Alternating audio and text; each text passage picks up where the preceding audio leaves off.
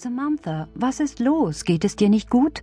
Besorgt versuchte Martha im Gesicht ihrer besten Freundin zu lesen. Jake geht für ein halbes Jahr nach Australien. Samantha Brown legte die Mappe mit den Illustrationen, die sie für Marthas Kinderbuch angefertigt hatte, auf den Schreibtisch und angelte nach einem Taschentuch. Nun setz dich erstmal und erzähle, forderte Martha die Freundin auf. Warum geht Jake fort? Habt ihr euch gestritten? Samantha ließ sich in den Korbsessel vor Marthas großem, unaufgeräumten Schreibtisch nieder und wischte ein paar Tränen weg. Gestritten? Nein, natürlich nicht. Sie strich die rotblonden Locken aus dem zarten Gesicht. Dabei wurde ein eigenartiges kleines Muttermal vor ihrem rechten Ohr sichtbar. Es hatte die Form einer Schlange. Auch heute wieder starrte Martha unwillkürlich auf dieses außergewöhnliche Schlangenzeichen. Ob es eine tiefere Bedeutung hatte? War Samantha von einer unergründlichen Vorsehung aus einem bestimmten Grund damit ausgestattet worden? Jake soll eine Vortragsreihe über seine Versuche mit Saatgut halten. Die australischen Farmer haben ihn eingeladen, und auch die Universitäten interessieren sich dafür, erläuterte Samantha nun. Eine tolle Chance für Jake, um beruflich voranzukommen, das siehst du doch auch so, Samantha? Ja, sicher, aber wir sind erst so kurze Zeit zusammen. Ob unsere Liebe diese lange Trennung übersteht? zweifelte Samantha. Sieh es als Test für eure Beziehung an. Besteht ihr ihn, könnt ihr heiraten, riet die praktische Martha. Sie selbst war passionierte Junggesellin und konnte sich einen Mann in ihrem Leben gar nicht vorstellen. In ihrem kleinen Verlag hatte sie genug zu tun, und in ihrer Freizeit beschäftigte sie sich leidenschaftlich mit den geheimnisvollen, scheinbar unerklärlichen Dingen dieser Welt der Parapsychologie. Du hast recht, wie meistens, und es tut mir immer wieder gut, mit dir zu reden, seufzte Samantha. Dann lass uns jetzt einen starken schwarzen Tee trinken und dabei schauen wir uns deine Bilder an, schlug Martha vor und griff nach der Mappe, die Samantha mitgebracht hatte.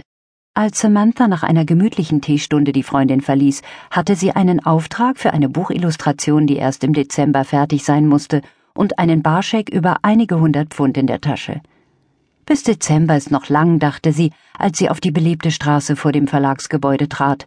Vorläufig war noch schönstes Sommerwetter, was für London einigermaßen ungewöhnlich war.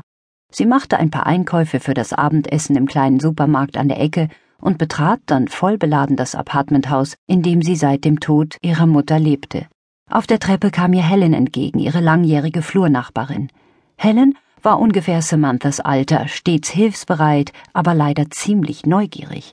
Ganz besonders interessierte sie sich für Samanthas Beziehung zu dem attraktiven Professor Jake Appleton. Samantha war ziemlich zurückhaltend, wenn es um Jake ging. Ihre Liebe zueinander war noch so neu und deshalb so zerbrechlich. Sie hatten sich in der Buchhandlung kennengelernt, in der Samantha arbeitete. Jake, der attraktive große Mann mit den hellen, lustigen Augen und dem kurzgeschnittenen dunkelblonden Schopf, hatte sie nach einem bestimmten Bilderbuch gefragt, das er seinem kleinen Neffen schenken wollte. In dem Moment stieß ein unachtsamer Kunde ein paar ausgestellte Bücher von ihrem Ständer und ging achtlos weiter.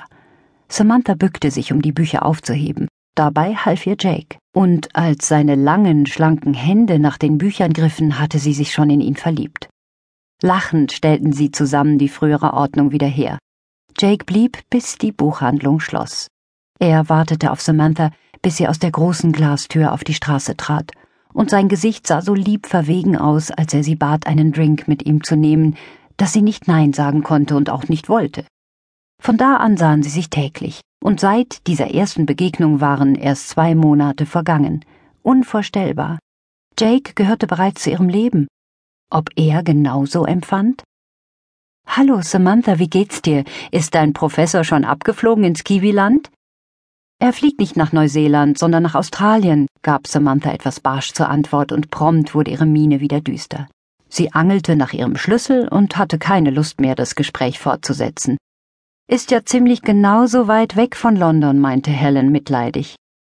Noch während Samantha die Tür ihres gemütlichen kleinen Zwei-Zimmer-Apartments aufschloss, läutete das Telefon. Ihre Miene hellte sich auf.